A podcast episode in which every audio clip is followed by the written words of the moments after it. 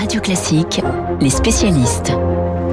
Les États-Unis ont le CES de Las Vegas, et bien l'Europe a Vivatech Paris. C'est en train de devenir le plus gros salon dédié à la tech dans tout le continent. On en parle ce matin avec bah, l'un des organisateurs. Bonjour Pierre Louette. Bonjour. PDG du groupe Les Écoles Parisiens, co-organisateur donc avec Publicis de Viva Technologies. Hein, c'est le nom entier du du salon qui ouvre ses portes à partir d'aujourd'hui jusqu'à samedi. Ça va durer quatre jours, un de plus hein, pour permettre à davantage de gens de venir parce que il y a quand même des contraintes sanitaires, il faut bien le dire. Hein. Voilà. Alors l'idée c'est que Vivatech is back en bon français. Donc on est, de retour. Ça a été très dur l'an dernier. On n'a pas pu tenir Vivatech pour toutes les raisons que tout le monde connaît. Donc Vivatech est de retour. En gros, on a, tout changé, sauf qu'on a gardé l'essentiel, c'est-à-dire le spectaculaire, de la tech donnée à voir. Hein. On regarde, on, fait des expériences de tech, c'est un événement. Et puis le business. Il faut avoir en tête deux choses. Vivatech, c'est un endroit où plein de sociétés montent des choses nouvelles qu'elles ont développées, qu'elles veulent présenter là.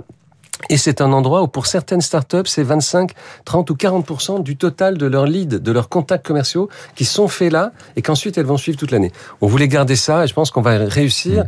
dans ce format, comme vous disiez Dimitri, hybride, c'est-à-dire du physique et beaucoup, beaucoup de online. Alors, il y a 15 lancements en première mondiale qui sont prévus. J'en donne quelques-uns. On va voir un taxi volant chinois de cette compagnie Ehang. C'est assez incroyable ce qu'ils font. Un exosquelette de la RATP, une nouvelle euh, petite euh, micro Renault électrique, EasyPod, c'est leur nouvelle marque Mobileye. Ça fait partie donc de tout ce que l'on va pouvoir voir. Il, y va, il y avoir plein de choses. Il y a 1400 exposants, il y a 450 intervenants. Et en l'occurrence, c'est vraiment la crème. Je vois, il y a notamment, euh, c'est ce soir, une conversation au coin du feu en duplex avec euh, la Silicon Valley. Sera Tim Cook, le PDG d'Apple, avec qui euh, il va y avoir un échange qui va durer une demi-heure quand même.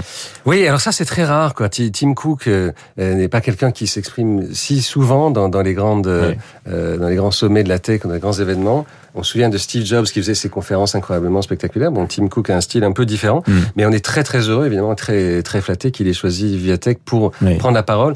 Et c'est la première grande prise de parole après, on va dire, ou au moment où on sort, on espère, de, de cette pandémie. Et il aime bien la, la French Tech, Tim Cook. Hein. Il aime bien la French Tech. Bah, tout le monde aime bien la French Tech, j'ai l'impression, de, de plus en plus. C'est-à-dire qu'on aime bien, au début, on aimait bien les, les French euh, développeurs, mm -hmm. hein, les French... Les French talents qu'on qu'on venait venir aux États-Unis. Les French mathématiciens, qui, parce qu'on a des écoles fantastiques, polytechniques, notamment, évidemment, et la Normal Sup, qui forment des, des, des types et des filles incroyables en matière de maths, d'algorithmes, de, euh, de maths appliquées. Bon, et puis euh, maintenant, on a un terreau qui s'est beaucoup développé. Mmh. Euh, ça, on le voit aussi dans, dans, le cadre de Viatech. On voit maintenant revenir des sociétés qui étaient des jeunes talents et qui sont devenues très grandes. Vous aviez Klaxoon tout à l'heure euh, qui en parlait. Ben forcément, euh, c'est devenu une très grande société. Mmh. On, on, parle, on, pense à Ledger, on pense à Voodoo. David Barou dans les Échos décrivait très bien ce matin les choses et Guillaume Brégeras aussi. Les échos, donc, qui est partenaire de Vivatech. Il faut bien le dire. Vivatech, ça a été fondé par LVMH, les échos parisiens, et Publicis. Et donc, on a dans nos journaux, et c'est formidable, une couverture remarquable de oui. Vivatech. C'est très cohérent pour nous. Ce sont, nos lecteurs aiment bien et aiment de plus en plus, au fond, savoir ce qui se passe, ce qui va se passer demain, et qui sont les boîtes qui sont en train de grandir. Les startups, puis les scale-ups, parce que là, on a plein de scale-ups. Scaler, c'est devenir plus grand, être plus rayonnant, aller en bourse peut-être. C'est ce qui se passe aujourd'hui. Alors, justement, euh, à propos de cet écosystème French Très intéressant. On annonce, c'est ce que je lis ce matin dans les échos, 20 à 30 introductions en bourse euh, de pépites de la French Tech dans les années à venir. Et ça n'est pas, ça ne paraît plus totalement si lointain que cela. L'idée qu'un jour, l'une de ces pépites intègre le CAC 40, donc les 40 plus grandes entreprises françaises. On est en train de sortir de la forêt de. Il y avait toujours cette image de la French Tech, plein de petites boîtes et finalement pas de champions. C'est en train de changer ça.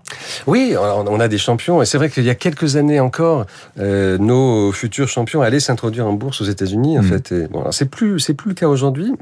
On a vu euh, dans un genre un peu parti un, un Believe qui s'est introduit euh, mmh. en France, hein, bon, euh, et qui, qui incarne aussi une forme de, de start-up dans un monde assez euh, classique issu de la musique, on va dire, qui a beaucoup changé euh, depuis quelques années. Euh, donc on n'est plus obligé de quitter le pays. Ça, il faut quand même le dire, il faut quand même le souligner. C'est un succès de, de, aussi des politiques publiques françaises. Ouais. On peut pas le de temps en temps, on se plaint, euh, souvent on se plaint. Là, il faut souligner euh, au Stabilobos un vrai succès.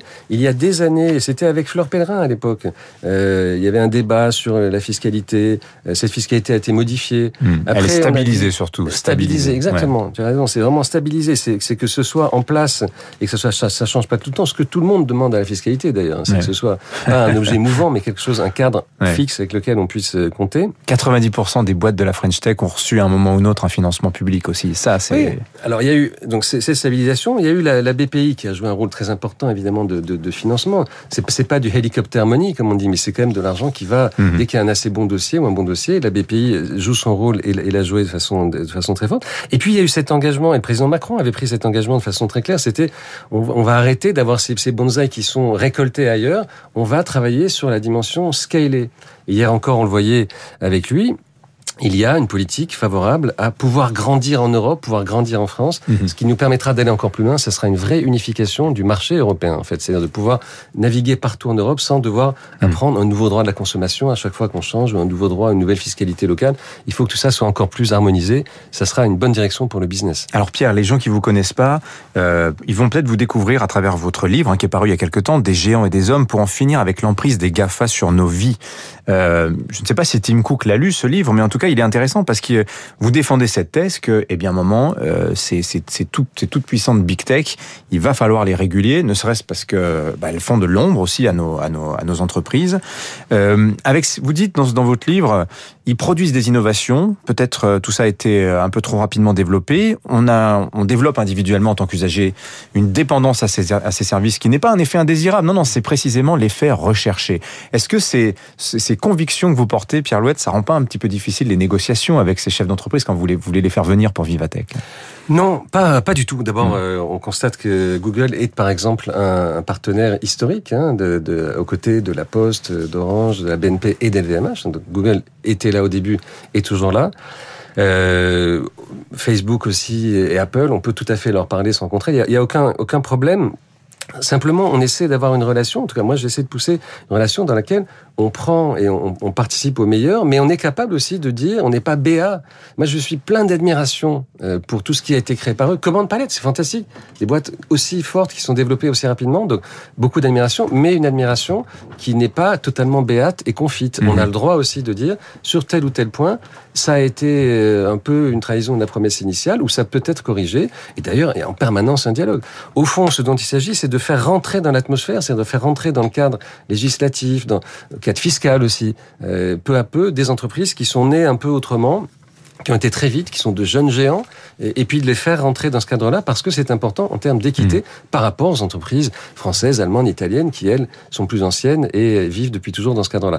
C'est ça, donc, un dialogue équilibré. Hein. C'est vraiment ni euh, ni comme ni soumission, euh, ni opposition systématique. D'ailleurs, mmh. c'est pas le cas. On travaille très bien avec eux, mais on n'est pas obligé de tout admirer. En tout cas, on sera ravi de voir les, les, pépites de la French Tech. Donc au, au salon Vivatech qui commence aujourd'hui, on peut prendre des places encore? Il en reste? Oui, oui, il reste quelques places. Il reste et puis samedi, journée grand public. Hein. C'est très important pour nous. Trois journées euh, cette année pour le, B2B, on va dire, pour le, pour le business. Et puis samedi, une journée grand public avec un respect total euh, de la jauge de 5000 personnes au même moment et des conditions euh, sanitaires, évidemment, pour l'intérêt de tout le monde. Merci Pierre Louette, PDG du groupe Le Parisien, les échos co-organisateur avec Publicis du salon Vivatech qui ouvre ses portes donc aujourd'hui, porte de Versailles à Paris.